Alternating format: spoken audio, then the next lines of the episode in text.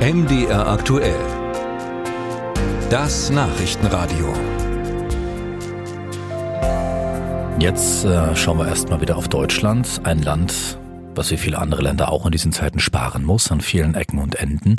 Dies zu regeln, das ist eine der zentralen Aufgaben von Bundesfinanzminister Christian Lindner. Er hat seinen Sparhaushalt 2024 auf den Weg gebracht und er sieht unter anderem vor, dass es Einschnitte gibt in den Ministerien, auch beim Familienministerium. Die Ausgaben sollen im kommenden Jahr sinken um 290 Millionen auf knapp 8 Milliarden Euro, was die grüne Bundesfamilienministerin Lisa Paus wiederum dazu bewegt, beim Elterngeld nachzubessern. Künftig sollen nur noch Eltern mit einem Jahreseinkommen von bis zu 150.000 Euro Anspruch auf diese Leistung haben. Bislang lag die Einkommensgrenze bei 300.000 Euro.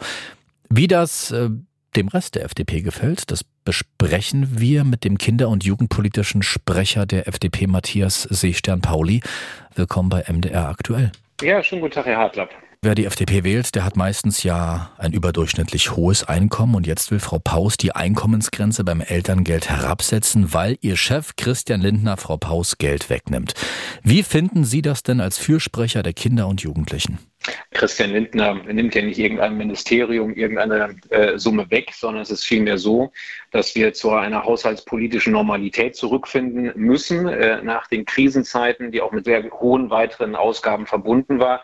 Und deswegen hat jedes Ministerium die Auflage erhalten, Einsparungsvorschläge aus dem eigenen Einzelplan heraus äh, vorzunehmen. Das bedeutet, dass die äh, Bundesfamilienministerin Lisa Paus äh, den Vorschlag jetzt vorgebracht hat, beim Elterngeld zu kürzen.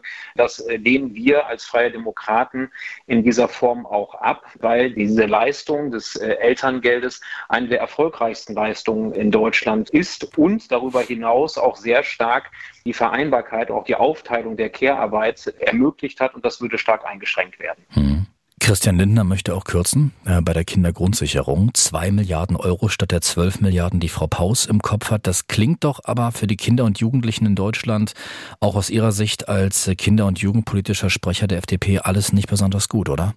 Und das Problem an der Stelle ist, dass die Bundesfamilienministerin bis heute kein schlüssiges Konzept vorgelegt hat, sondern nur immer wieder diese 12 Milliarden Euro mehr fordert, die sie aber gar nicht genau erklären kann. Das trägt nun mal nicht, weil das kann man auch nicht in ein Gesetz so reinschreiben. In einem Gesetz müssen konkrete äh, Maßnahmen drinstehen, wie es vereinfacht wird und darauf warten wir jetzt schon sehr lange. Wir hatten zum Thema Kindergrundsicherung, um damals zu bleiben, den Präsidenten des Deutschen Familienverbandes im Gespräch, Klaus C. Hören wir mal rein. Wir sind enttäuscht bis zornig. Als das Inflationsausgleichsgesetz kam, dann war mir klar, dass die Familien am Ende wahrscheinlich wieder leer ausgehen. Und dass es so eine geringe Rolle dann spielt, das ist nicht gut. Kein schönes Zeichen und es ist auch nicht zukunftsgewandt. Das heißt, nach dem, was Sie gesagt haben, sind die Sorgen vom äh, Herrn C. unbegründet? Wenn wir eine vernünftige Leistung auf den äh, Weg kriegen, ist es ja so, also um beim Kinderzuschlag beispielsweise zu bleiben, der wird nur sehr schlecht abgerufen in Deutschland. Man sagt so Pi mal Daumen, 35 Prozent der Anspruchsberechtigten erhalten die Leistung nur. Das liegt daran, weil die Leistung zu unbekannt ist, weil es zu kompliziert ist, zu bürokratisch äh, und dergleichen mehr. So, unser Ziel ist es, dass die Menschen, die diesen Anspruch haben, diese äh, Gelder auch ausgezahlt bekommen. Das heißt, wir müssen dafür sorgen, die Hemmnisse abzubauen. Das heißt, an die Strukturen ranzugehen, damit das Geld auch bei den Familien halt ankommt. So, wenn ich jetzt natürlich die Abrufquote von 35 Prozent auf nahezu 100 Prozent erhöhe, hat das natürlich automatisch was mit Mehrausgaben zu tun, die wir überhaupt nicht in Frage stellen als Freie Demokraten. Das Einzige, was wir gerade an Kritik vortragen, besteht darin, dass die Ministerin jetzt seit einigen Monaten diese 12 Milliarden Euro vor sich herträgt, ohne zu sagen, wofür sie diese eigentlich konkret braucht, außer dass sie mehr Geld haben will. Sie sagt aber nicht, welche Maßnahmen wie vereinfacht werden soll, wie was zusammengeführt werden soll, wie das Gesamtkonzept aussieht. Wir haben bis heute keinen Gesetzentwurf dafür vorgelegt bekommen als Parlamentarier. Und deswegen sind wir so ein bisschen im luftleeren Raum. Ich würde mir auch wünschen, dass wir an vielen Stellen weiter wären weil äh, es an vielen Stellen tatsächlich unbefriedigend ist, wie die Lage in Deutschland ist. Und die wollen wir auch als Freie Demokraten beseitigen.